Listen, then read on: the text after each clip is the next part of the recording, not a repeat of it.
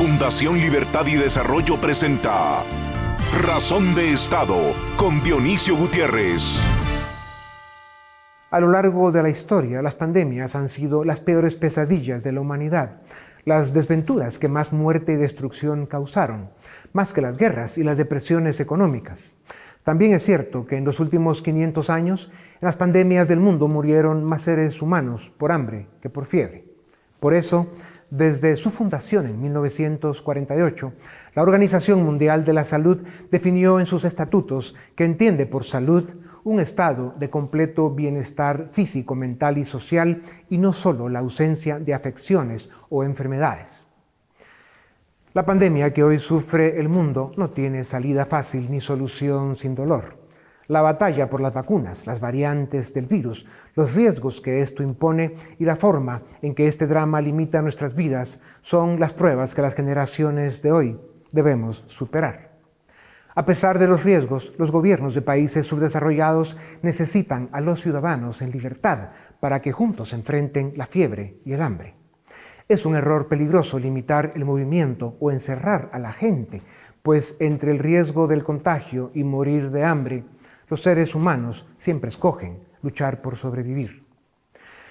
La libertad no puede ni debe graduarse en función del escaso número de camas con que hemos mal dotado nuestro subdesarrollado sistema de hospitales. El tiempo, las vacunas y la inmunidad vencerán al virus, pero mientras ese día llega, éste seguirá con nosotros, cambiando de cara, atacando hasta el último cuerpo que encuentre disponible.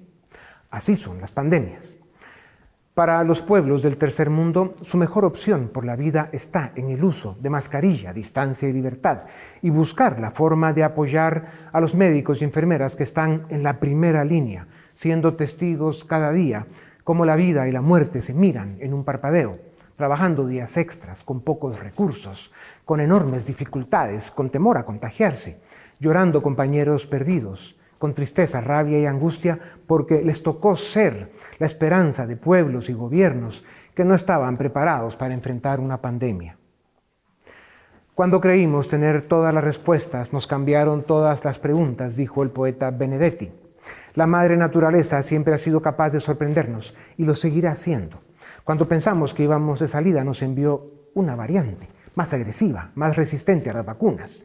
Y como lo ha hecho a lo largo de la historia, será ella quien decida cuándo y cómo esto termina. Para los pueblos del mundo que viven en países donde el Estado existe poco y la ley que impera es sálvese quien pueda, más nos vale defender y usar nuestra libertad con responsabilidad.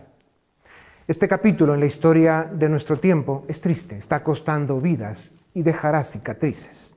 Si queremos pasar esta página con dignidad, encontraremos que el respeto y agradecimiento a quienes están en la primera línea de fuego y la empatía y solidaridad con nuestros hermanos caídos serán los mejores alivios.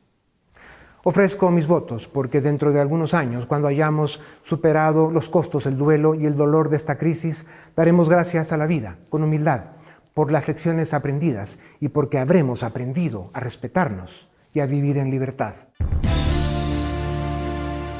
A continuación, el documental En Razón de Estado. Las lecciones que dejó la pandemia al mundo en 2020 son que las cuarentenas, los encierros, los toques de queda y las restricciones de movilidad no detuvieron el avance de la pandemia, pues las olas de contagio continuaron y, Desgraciadamente, el número de muertes, en relación, proporción y comparación, fue muy similar entre los países que limitaron libertades y los que no. Y en países subdesarrollados, en especial, la libertad ha demostrado ser indispensable para sobrevivir. Es comprensible que los gobiernos intenten proteger limitando libertades, pero no es justificable. Las restricciones provocan devastación económica, empresas quebradas, empleos perdidos, efectos sociales negativos y hambre. En 2020, la justificación de los encierros fue que los gobiernos necesitaban tiempo para fortalecer sus sistemas de salud, entender el virus y desarrollar tratamientos.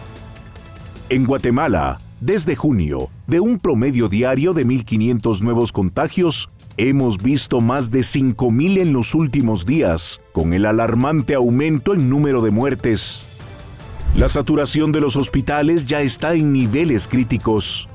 Hace unos días, el Hospital Temporal Parque de la Industria anunció que no recibiría nuevos pacientes, pues había superado significativamente su capacidad y sus inventarios de insumos y medicamentos estaban prácticamente agotados. Esa misma realidad se vive en el resto de los hospitales del sistema de salud pública y del Seguro Social en Guatemala. Ante esta grave situación, el gobierno decretó nuevamente un estado de calamidad que incluye restricciones de movilidad y un toque de queda a partir de las 8 de la noche. Sin embargo, el Congreso no lo ratificó, debido al alto nivel de rechazo que genera la medida decretada. La historia nos enseña que la receta para derrotar una pandemia está en la vacunación en fortalecer los sistemas de salud y en apelar a la responsabilidad individual para guardar distancia, utilizar mascarilla y hacer uso responsable de la libertad. En especial, en el mundo subdesarrollado, los encierros producen efectos contrarios a las supuestas buenas intenciones. En nuestro país, el proceso de vacunación ha sido lento y el sistema de salud no se ha fortalecido. Si a eso sumamos el cansancio ciudadano después de un largo encierro en 2020 y un año y medio de pandemia, se explica por qué en los últimos meses hemos relajado protocolos de protección. Esto explica por qué nos hemos descuidado, pero no lo justifica. El costo en vidas es alto. En 2021, la ciencia ofreció a la humanidad una serie de vacunas que reducen significativamente los síntomas graves y la muerte por COVID-19. Los médicos, héroes de primera línea por la humanidad, también han sido efectivos en identificar tratamientos y medicamentos para reducir síntomas y mortalidad. A estas alturas de 2021 y al igual que en 2020, debemos reconocer que somos los ciudadanos los responsables de cuidarnos. Los encierros solo generarán más pobreza y desesperanza. Apresuremos el proceso de vacunación, fortalezcamos el sistema de salud y adquiramos insumos y medicamentos para dotar a los médicos con las herramientas necesarias para dar una buena batalla contra este embate de la madre naturaleza. Pero, sobre todo, los gobiernos deben respetar nuestra libertad. A continuación, una entrevista exclusiva en Razón de Estado. Bienvenidos a Razón de Estado. Hoy vamos a hablar sobre el presupuesto público. El Ministerio de Finanzas ya presentó el proyecto de presupuesto público para el 2022 y hoy tenemos a dos expertos para hablar de este tema. En primer lugar, Pablo de León, director general de CABI, y Julio Héctor Estrada, exministro de Finanzas. A ambos muchas gracias por estar en Razón de Estado. Eh, Julio Héctor, quisiera empezar contigo. ¿Cuál es tu lectura de este proyecto que ha presentado el Ejecutivo? ¿Cuáles son las áreas que se están priorizando de acuerdo a los números que nos han presentado? Mira, Pablo, pues, primero que todo, muchas gracias por, tenernos aquí con, con, la audiencia tan, tan selecta de, de Razón de Estado. Pablo, saludos y qué bueno poder tener Paul. Em, el proyecto tiene mucha continuidad, digamos, no, no difiere mucho, tiene una apuesta relativamente fuerte por el tema de comunicaciones y, infraestructura de comunicaciones, eh, mucha continuidad en el resto del gasto. Recordemos que este sería, llevamos dos años sin presupuesto, el presupuesto vigente es el del 2019. Entonces siguen rigiendo el 2019 con algunas modificaciones hechas en el 2020, sigue vigente para el 2021. Entonces ha desfasado un poco en base al crecimiento y las necesidades del gasto público. Eh, es conservador en cuanto a la meta de recaudación, o sea, está poniendo una meta de recaudación equivalente a donde yo pienso que va a terminar la recaudación este año. Eh, o sea, sin, ningún crecimiento para el año entrante, que es conservador, ha sido un buen crecimiento en la recaudación este año.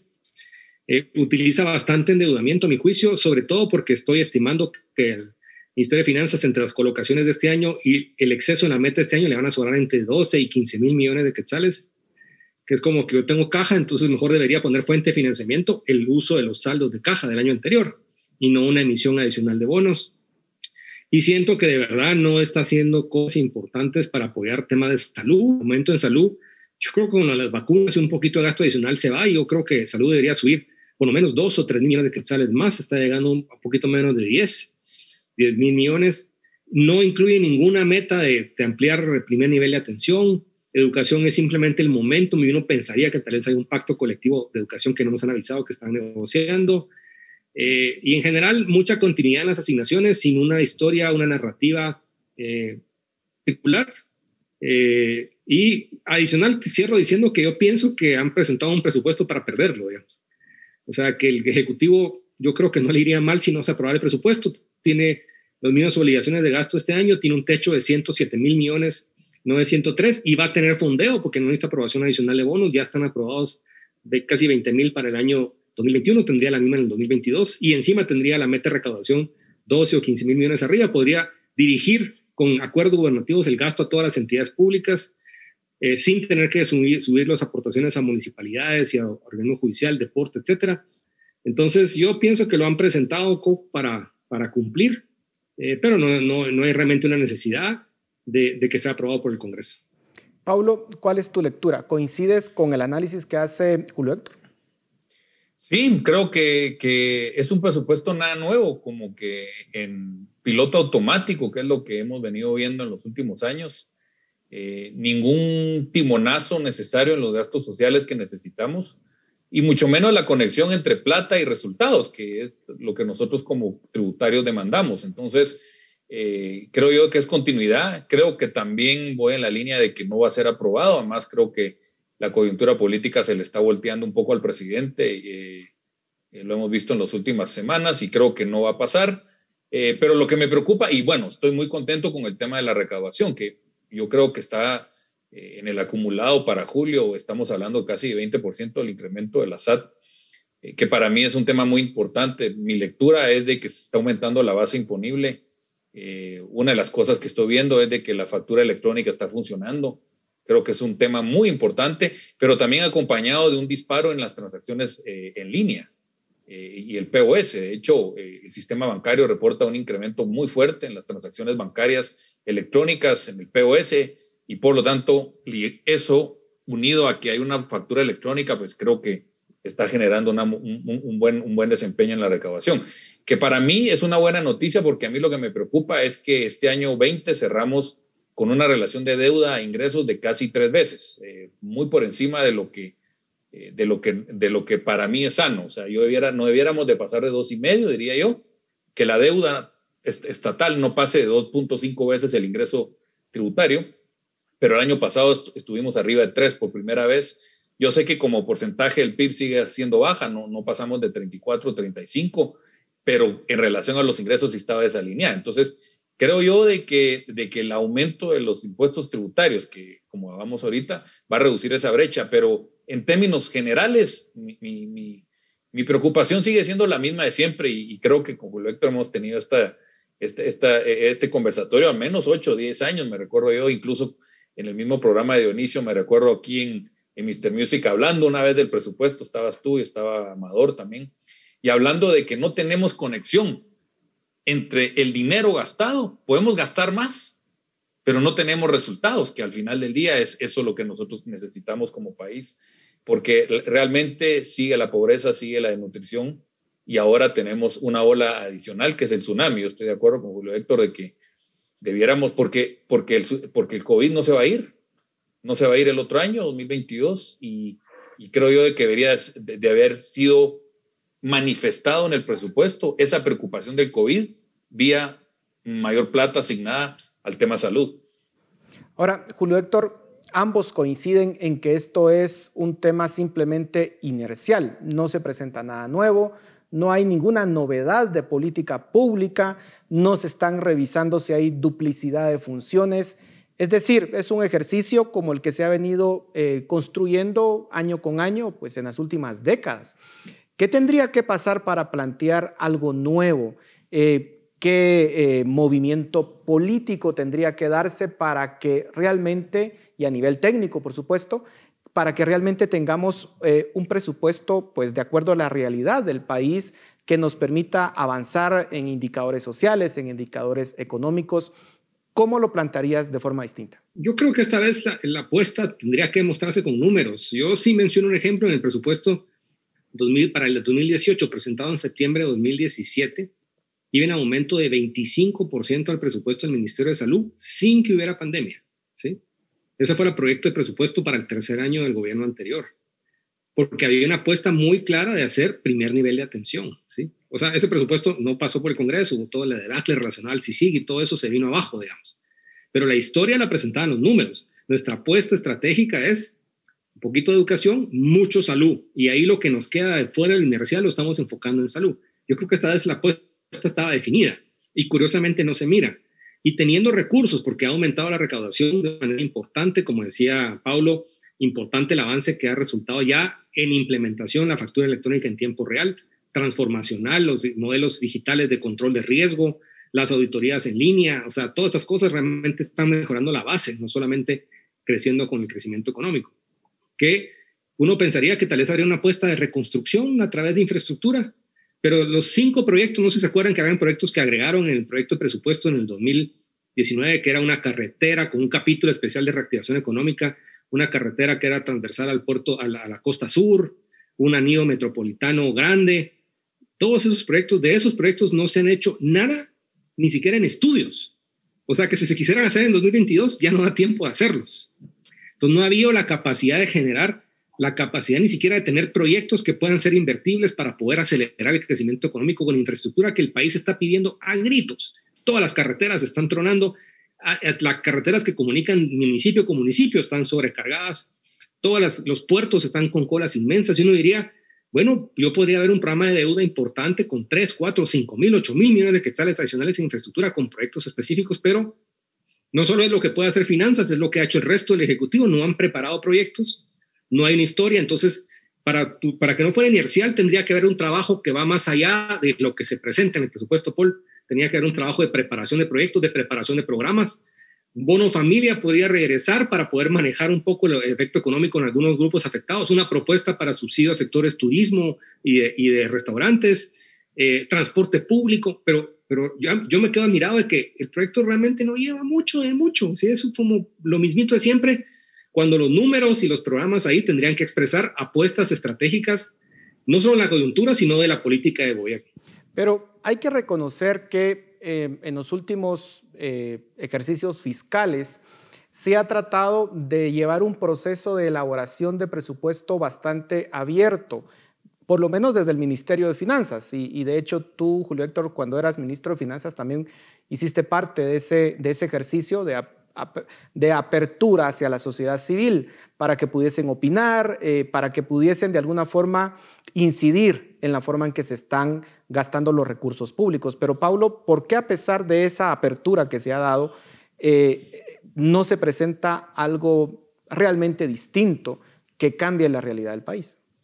Sí, mira, yo creo que los esfuerzos por transparencia son buenos porque es una parte del monitoreo social que se le tiene que dar. Pero el monitoreo social contable no es lo mismo que el monitoreo social de resultados y, de temas estratégicos que tenemos como país. Una de las razones, y ahorita que hablaba Julio Héctor, de que por qué no hay conexión entre plata y resultados es porque no hay planeación. O sea, eso fue lo que dijo Julio Héctor, estoy totalmente de acuerdo.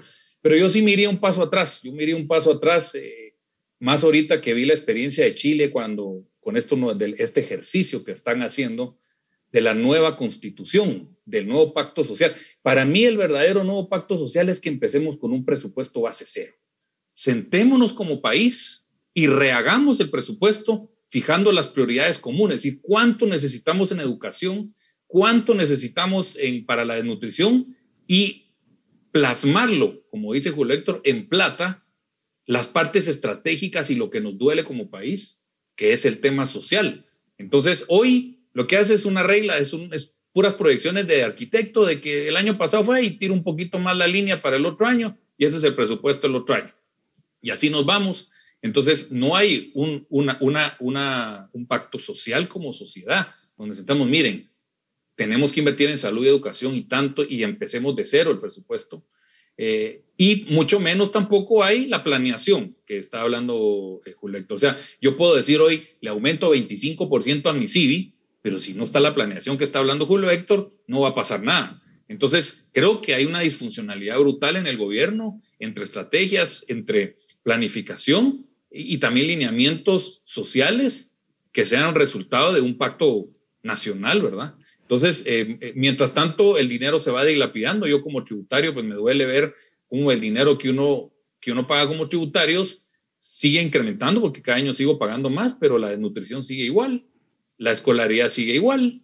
Eh, hoy no tenemos medicinas en los hospitales para la gente con COVID y uno cada año paga y paga y paga más impuestos. Entonces, algo, algo malo está pasando y creo que cada vez más la gente lo está sintiendo. Julio Héctor, ¿realmente es fácil poder reorganizar por completo el presupuesto público o hay ciertas rigideces? Recordemos que la ley también ya contempla muchas rigideces con destinos para los impuestos y por supuesto eh, todo el esquema de contratación y de burocracia que existe ya dentro del Estado. ¿Es fácil o relativamente fácil eh, cambiar esa realidad o, incluso tenemos que cambiar leyes eh, o, o, la constitución misma para lograr un presupuesto más efectivo? Vamos a ver, hay obviamente muchísima continuidad en presupuesto y en la continuidad en presupuesto de una empresa. Y el hecho que el gasto se parezca en 95% el año del año anterior es lo mismo en Suiza, en Estados Unidos, en Corea o en México, digamos. O sea, obviamente los gobiernos tienen continuidad. Y hay servicio a la deuda, transferencias a, municipalidades, judicial, servicios, ejército. Hay mucha continuidad. Mi, mi regla de oro para la gente es decirle, cada año se puede, si el presupuesto crece 10% versus el año anterior, más o menos un 6 o 7%, digamos, en el presupuesto de ese año, 6 mil millones de quetzales podrían ir direccionados a lo que uno realmente quiere hacer de forma diferente. ¿sí? El resto es hacer mejores eficiencias y hacer que los programas se coordinen mejor. Pero esos 5 o 6 mil millones de quetzales son los que uno extrañaría decir, bueno, son 3 mil que vamos a una apuesta en salud para esto, ¿sí? 2 mil o 3 mil o 4 mil en, en infraestructura para hacer estas carreteras y este es nuestro legado. O seguridad, vamos a hacer cárceles, ¿sí? Y ya está el dinero, ya están listas las licitaciones, vamos a usar préstamos que ya están aprobados hace dos años, ¿sí? Para hacer estas cosas. Y contar una historia de esta es la apuesta, porque sí se puede con un poquito y la gente lo va a sentir, porque hay pocas cosas que se hacen visibles. Entonces, sí se puede contar una historia a pesar de las rigideces. Es claro que no se pueden reorientar 100 mil millones de quetzales, se pueden reorientar entre 5 y 8, ¿sí? Eh, ahora, si los 5 y 8 se utilizan para pagarle un poquito más a los maestros, para pagar un poquito más a los sindicalistas de salud, para pagar un poquito más de relaciones exteriores y un poquito más al ejército, entonces si ahí la gente no siente que está pasando nada, es la dinámica de la continuidad. Entonces, puede que en cada lugar haya una cosa chiquita, pero yo lo que no veo en la historia detrás del presupuesto es qué cosas nuevas o qué cosas concretas, qué cosas que no se han podido hacer o que se van a hacer más, se van a hacer con este proyecto de presupuesto, con esta propuesta. Eh, Inclusive creo que hasta se baja el perfil de la presentación. El, ejercicio de presupuesto abierto se hizo no antes de hacer la decisión, la decisión de presupuesto se hace el 15 de junio cuando se mantan los techos indicativos. Se hizo el 15 de agosto cuando ya estaba básicamente decidido el presupuesto. Entonces, no hay ni idea de decir tomo retroalimentación y presento una propuesta modificada o tomando en cuenta la retroalimentación y cuento mi historia. Creo que el Ministerio de Finanzas ha hecho algunos esfuerzos de comunicar, pero yo creo que quería contar la historia no es el ministro, es el presidente. El presidente dice, esto es, el tercer año es el año de mi legado, con pandemia o sin pandemia. Y esto es lo que vamos a hacer diferente y por eso quiero apoyo para estos recursos del Ejecutivo. De acuerdo a los resultados que hemos tenido como país en las últimas tres décadas, uno podría decir que el Estado de Guatemala es el equivalente a una empresa pues quebrada en el sentido de que los saldos son negativos. Eh, ¿Cómo poder replantear eso, Paulo? Porque hay la percepción ciudadana es de que existe despilfarro de los recursos públicos, que hay duplicidad de funciones. Tendría que entrar un equipo, digamos, a básicamente rediseñar la forma en que tenemos planteado el Estado, incluso la duplicidad de funciones que hay entre ministerios y secretarías. Eh, ¿Cuál es tu visión? Mira, pasa en las familias, pasa en las empresas y pasa seguramente en el Estado. Que de, repente por estar en el día a día, que seguramente eso es lo que invade al funcionario público, yo nunca estaba en el servicio público, me imagino que la coyuntura y el día a día te absorbe y no te estás viendo la cabeza hacia adelante y no estás viendo en temas estratégicos, Eh, y por lo tanto, de, repente tu presupuesto empieza a inflarse por un poquito por allá, un poquito por allá, como dice Julio Héctor, y cuando sentís el presupuesto es gigantesco. No hemos hecho un ejercicio de auditoría, de reingeniería del Estado, de, reestructuración del Estado, porque a lo mejor sí son la misma cantidad de burócratas la que necesitamos, pero en una formación totalmente diferente dentro de los puestos del Estado. Eh, no lo, qué sé yo, no lo sé, estoy planteando preguntas. Pero no hemos hecho ese ejercicio de, de reingeniería, reestructuración Creo que es sano hacerlo, creo que hay que hacerlo cada cierto tiempo, en, una familia, en una empresa y por qué no el Estado. ¿Por qué? Porque al final del día, también lo planteó Julio Héctor, no están dando los resultados, nadie está sintiéndose beneficiado por todo este impuesto que estamos pagando, ni los niños, ni, ni las carreteras, ni, nadie. Entonces, el ejercicio tiene que hacerse, tarde o temprano. Me quedan 15 segundos nada más.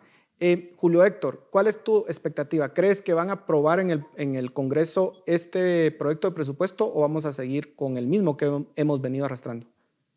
Yo creo que la dinámica política y los incentivos marcan que es poco probable que se apruebe el presupuesto. Paulo, la misma pregunta para ti. Lo mismo, yo creo que sí, no, no, va, no va a pasarse y, y como dice Julio Héctor, probablemente está hecho para que no pase. Bueno, lamentablemente se nos terminó el tiempo, pero muchísimas gracias a ambos. Continuamos en Razón de Estado. A continuación, el debate en Razón de Estado. ¿Qué tal? Bienvenidos al debate en Razón de Estado. Vamos a hablar, como no puede ser otra forma, de la situación de la pandemia en Guatemala y un poco el contexto que nos queda después de que no se aprobara el estado de calamidad en el Congreso, con lo cual eh, cesan esas medidas que inicialmente había decretado el gobierno. Vamos a platicar hoy con Rodolfo Mendoza, un frecuente invitado en este espacio para analizar la pandemia. Rodolfo es director estratégico de la firma Diestra y también eh, Philip Chicola. Él es el director del área política de la Fundación Libertad y Desarrollo. Ambos bienvenidos a Razón de Estado. Comienzo contigo, Rodolfo, para que nos des un repaso así muy general de cómo viene la situación. Ya lo habíamos comentado contigo hace un par de semanas, que pues, los contagios siguen subiendo. Em, no hay estado de calamidad, de lo cual hablaremos en breve, pero más o menos eh, cómo estamos viendo la situación de contagios, por lo menos en esta última semana. Seguimos viendo esos, eh, digamos, niveles de contagios alarmantes. ¿Ha cesado un poquito? ¿Cómo lo has visto en general? Bueno, quiero comenzar diciendo que la situación sigue siendo eh, crítica, por supuesto. Eh, como saben, habíamos visto los niveles más altos de contagios eh, y creció por varias semanas sin detenerse. Pero también venimos advirtiendo hace varias semanas que la vacunación que se está dando en la región metropolitana iba a incidir pronto en que los casos bajaran. Y eso es porque solo en el municipio de Guatemala hay alrededor del 83% de mayores de edad vacunados. Traducido eso, no a mayores de edad, sino traducido a población general, es decir, eh, menores y mayores de edad, es un poco más del 55% de la ciudad capital. Y si lo ampliamos a la región metropolitana, contando los municipios que también forman parte, digamos, de la misma ciudad, eh, estamos hablando de Villanueva, de Villacanales, de San Miguel Petapa, Santa Catarina Pinula, Misco, eh, y Fraijanes, entonces tenemos que el 45% de la población general está vacunada. Y nosotros veníamos advirtiendo que eso iba a tener una incidencia en los casos, porque es lo que hemos observado en otros países. En Diestra seguimos de cerca a todos los países del mundo que han superado el 50% de su vacunación de la población. Seguimos todos sus indicadores económicos y de salud para ver el comportamiento de la vacuna en el mundo real. Hay 61 países ya que superaron la mitad eh, de su población vacunada y algo que podemos decir es que cuando la vacunación llega a esos niveles, la incidencia en los casos baja. Y por eso veníamos advirtiendo, va a bajar en la región metropolitana. Y efectivamente, vemos ya hace dos semanas y media que la tendencia de crecimiento de esta región se detuvo y, de hecho ha empezado a bajar los casos en la región metropolitana. Y como esta región tiene casi la tercera parte de los casos a nivel nacional, pues los casos a nivel nacional van a empezar a detenerse y bajar también dentro de poco. Así que empezamos a ver una luz al final del túnel. Seguimos en ese túnel oscuro, como dije al inicio, la situación todavía es crítica, todavía no tenemos esa sensación como ciudadanos de que los casos están bajos y los hospitales aún permanecen eh, abarrotados, el personal médico está cansado, pero ya vemos una luz al final del túnel de que esto va a empezar a aplanarse y posiblemente a bajar. Gracias, Rodolfo. De hecho, compartías en, tus redes ese gráfico el fin de semana, donde se veía un poquito ese, ese descenso en contagios y muertes, especialmente a partir de, la vacunación. Eh, Philip, digamos que ahí hay por lo menos un factor positivo, al menos como dice Rodolfo, para el área metropolitana, que, pues típicamente ha sido la más afectada a lo largo de este año y medio, aunque también eh, hay que decirlo que el interior empieza a volverse también un poco más problemático que antes. Em, en general, Philip, em, se proyecta que a fin de año, lo decía una autoridad de salud, eh, que 80% de mayores de 18 años ya va a estar vacunado, eh, perdón, 80% de la población estaría vacunada para diciembre, por lo menos en región metropolitana. Digamos, dicho eso, podría darse la situación en que por lo menos veamos un descenso de contagios en, zona metropolitana y que, digamos, se empiece a focalizar la pandemia en regiones y eso le permita al gobierno manejar la pandemia, no ya como lo había hecho hasta ahora, ¿no? Como una disposición general, sino que ya le permita jugar un poco más a, lo focalizado. ¿Cómo estás viendo esa mm, posible situación? Sí, eh, justamente lo que hemos platicado en, espacios anteriores con Rodolfo ha sido de cómo esta cuarta ola, que realmente viene desde junio, eh, tiene unas características muy peculiares. Para empezar, hemos visto que esta cuarta ola conllevó un incremento en el número de contagios y en el porcentaje de casos por millón de, eh, por 100 mil habitantes en municipios, llamémosle de características más rurales, es decir, esta cuarta ola llegó más profundo en la ruralidad guatemalteca. Al tiempo que se estaba dando esa dinámica, se daba lo que mencionaba Rodolfo de cómo hay, digamos, un, un, esfuerzo sistemático de parte de, de autoridades de salud por agilizar la vacunación en áreas metropolitanas. Entonces se nos presenta un escenario muy distinto del que se había dado este año y medio de pandemia. Probablemente vamos a empezar a ver en las siguientes semanas un aplanamiento de la curva en cascos metropolitanos que está directamente vinculado al avance que hay en la, en la vacunación en, estos, en estas zonas, pero nos vamos a dar cuenta que ahora los casos o digamos los focos de contagio se van a empezar a focalizar en el interior del país. Sobre eso, entonces, surgen algunas dudas que, aquí es donde viene el reto para las autoridades de salud en las siguientes semanas. Primero, obviamente es más sencillo vacunar en áreas urbanas porque hay más concentración poblacional, porque digamos hay más recursos institucionales del Estado. La pregunta que se viene en las siguientes semanas es qué tan ágil y efectiva serán, digamos, los ejercicios de vacunación en áreas rurales. ¿Qué tan rápido se va a poder empezar a cerrar la brecha que ya es evidente en el porcentaje de vacunados urbanos versus el, vacunados rurales. Yo creo que esa se vuelve, digamos, ahora una de las claves de la contención de primera línea de la, de la pandemia, agilizar la vacunación en áreas rurales. Pero segundo, hay que ver también cómo se sigue comportando los focos de contagio en las siguientes semanas, porque, a ver, la ciudad vemos que se está aplanando la curva porque llevamos prácticamente mes y medio en una vacunación súper ágil de, en el área urbana. En el área rural eso no se ha dado así. Entonces, ¿qué vamos a ver? Vamos a ver un incremento de casos en el área rural y la pregunta del millón es, ¿será que, las autoridades de salud van a tener la misma agilidad para, para eh, digamos, vacunar en el área rural con la velocidad que han vacunado en el área urbana? Si eso no ocurre, me temo que vamos a ver que la cuarta ola o, la, o, la, o digamos la cola de la cuarta ola se va a enfocar en el área rural y eso obviamente genera más presiones sobre los centros de salud, puestos de salud y los hospitales a nivel de cabeceras departamentales y los hospitales regionales. Entonces, creo que se viene un cambio en la dinámica de lo urbano a lo rural en cuanto a la concentración de la pandemia. Creo que esto, como les digo, genera retos diferentes a los que estábamos acostumbrados en este año y medio de pandemia. Y seguramente tendrá que ajustar el, el gobierno sus estrategias a eso. Quisiera preguntarles a los dos una, una, cuestión. Es decir, ya no hay estado de calamidad, por lo menos hasta hoy, ¿no? aunque hubo dos, dos intentos fallidos, uno entre, el 17, entre el 13 y 20 de agosto y 23 de agosto, que duró 10 días eh, la negociación, y ahora este que, que, fue más corta la discusión porque ya la Corte dijo que hay que hacerlo en tres días. Pero ya son dos intentos que no prosperan, que quedan ahí al filo.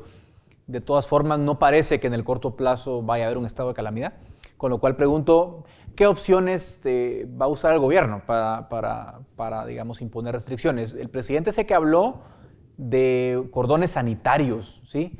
Em, por ejemplo. Que, prohibir movilidad entre departamentos, al, digamos, del decretar cordones sanitarios. Lo que pasa es que cuando uno ve el país todo en rojo, dice, bueno, cordón en dónde, porque todo parece estar en rojo. Lo que estamos claros, Rodolfo y Filipe, es que toques de queda, eh, digamos, reducir la ley seca a horarios más abajo de las 9 de la noche o restringir movilidad, no se puede. Eso no se puede sin un estado de calamidad. Eh, más allá de, esas herramientas que no tiene el gobierno, Rodolfo, ¿qué cosas ves que puedan ocurrir? ¿Qué medidas extras se pueden poner? ¿Y cómo ves esta idea de los cordones sanitarios? ¿Cómo la has recibido cuando la dice el presidente? Yo creo que tuve la misma eh, reacción que tu persona y es pensar en cómo se pudieran aplicar esos cordones. y ¿Qué significa eso? Eh, el área con mayor contagio de todo el país por casi mil habitantes es la capital. Eh, qué planea hacer el presidente, aislar la capital eh, y qué efecto tendrá. O sea, realmente no, no logro todavía digerir eh, cuál sería ese plan. Pero sí creo que al gobierno tiene muchísimos recursos que pudiera utilizar. A la verdad, no hay que ser muy innovador. tenemos más de año y medio de pandemia. sabemos qué estrategias han seguido a nivel mundial para mitigar el avance de los contagios hay que ser claros, este es un virus para el cual no tenemos defensas y por lo tanto siempre hay un riesgo de que una ola se levante. Así que lo primero que hay que entender como ciudadanos es que las olas de contagios van a pasar mientras no, no estemos plenamente vacunados con inmunidad de rebaño, para lo cual falta mucho. Eh, no hay ningún país que no haya tenido una ola de contagio. Todos han tenido en una mayor o menor medida, pero los que lo han sabido mitigar, contener la cantidad de casos, y contener sobre todo los fallecimientos, lo primero que han hecho es lo que se llama el rastreo de contactos, que es eh, utilizar pruebas masivas y luego de eso buscar qué contactos ha tenido alguien que dio positivo, también hacerle prueba a esta persona y aislar a aquel que esté contagiado, de tal manera que se aísla únicamente al individuo que tiene riesgo de contagio o ya está contagiado. Esa es una práctica muy común en, en Oriente que Occidente no ha podido todavía importar y es una práctica que Coprecovid dijo que haría el año pasado, pero nunca logró implementar. Así que esa creería que es la, la primera que tiene a la mano. Lo segundo que tiene a la mano el gobierno es fortalecer el sistema de salud. Llevamos año y medio, el gobierno ha tenido dinero, ha tenido tiempo y no tenemos todavía una ampliación, una inversión en infraestructura de salud eh, que, que nos ponga en una mejor posición. Comenzamos mal en ese sentido, es cierto que este gobierno heredó ese problema de gobiernos atrás, pero a este paso va a trasladar la herencia de ese, de, ese sistema de salud débil. Lo otro que puede hacer fácilmente es el tema de eh, fortalecer el cumplimiento del el semáforo. Eh, vea que, se cumple. Esa es una gran herramienta que se tiene y lo único que se tiene que hacer es reforzar que se cumpla. Y lo último es ampliar la vacunación. Actualmente, las últimas ocho semanas ha avanzado buen ritmo, hay 500 mil personas vacunadas a la semana, pero eso tiene que duplicarse. La única manera de hacerlo es pudiendo confiar en la iniciativa privada, ampliar a que la iniciativa privada sea parte del proceso de vacunación, como sucedió en Ecuador. Es un buen ejemplo. Es la manera como Ecuador avanzó rapidísimo hacia la mitad de, la población vacunada y creo que eso pudiera funcionar aquí también en Guatemala. Así que recursos, eh, cosas que puede hacer el gobierno, por supuesto que hay. Yo comparto tu visión y le voy a dar la palabra a Philip, pero quisiera añadir un elemento ya dicho lo, que ha expuesto Rodolfo. Eh, se puso como ejemplo una famosa fiesta en Joyabajquiche, ¿no? En la que decían, miren, hay una fiesta, la gente sin distanciamiento, obviamente incumpliendo aforos, incumpliendo ley seca, como un ejemplo para justificar un estado de calamidad. Pero yo pregunto, perdón, pero todo eso es ilegal conforme al semáforo. Eh, es decir, entonces, ¿por qué, ¿por qué utilizamos como ejemplo esas situaciones cuando vemos que el propio semáforo no se está cumpliendo. ¿No sería más lógico, Philip, que en todo caso dijéramos, bueno, eh, eh, endurezcamos la vigilancia y hagamos que se cumplan las medidas que ya hay?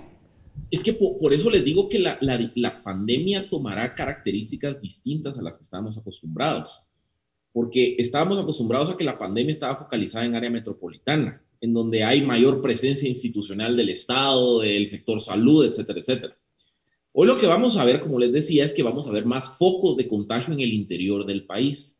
y siendo muy honestos, en el interior el Estado no tiene la capacidad tan efectiva para hacer cumplir el semáforo. ¿Por qué? Porque no hay cuadrillas de salud, la presencia de la policía es, digamos, más rala. Entonces, creo que ese se vuelve, digamos, uno de los retos de corto plazo. ¿Cómo garantizar que el Estado vaya a desarrollar los mecanismos institucionales para garantizar que el semáforo se logre cumplir?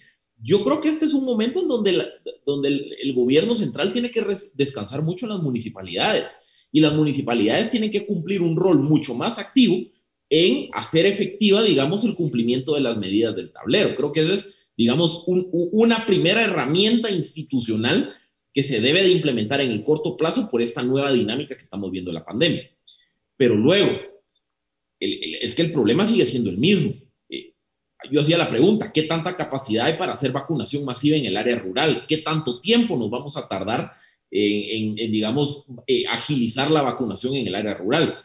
Pero vinculado a eso, yo creo que está la posibilidad, pero en función a que se cumplan algunas de las propuestas de Rodolfo, si se lograra identificar, por ejemplo, aldeas, caseríos, eh, incluso municipios que están teniendo, digamos, un despunte muy acelerado en el número de contagios, se pueden implementar cordones sanitarios a ese micronivel, digamos, territorial sin la necesidad de tener que aprobar un estado de calamidad nacional, sin la necesidad de tener que entrar en todas estas regulaciones que ya vimos que no funcionan, como toques de queda, etcétera, etcétera. Yo creo que si el gobierno logra fortalecer, digamos, las herramientas para detectar ágilmente focos de contagios en el área rural, el área rural se presta mejor para desarrollar cordones, digamos, más circunscritos a territorios con, con focos eh, particulares de contagio. Entonces, yo siento que esa puede ser una herramienta que puede utilizar el gobierno para no tener que recurrir a medidas nacionales que ya vimos que el descontento es generalizado, el costo económico es altísimo, no tienen el respaldo político, digamos, yo creo que ya la, la, eh, la alternativa de los estados de calamidad queda fuera de la mesa.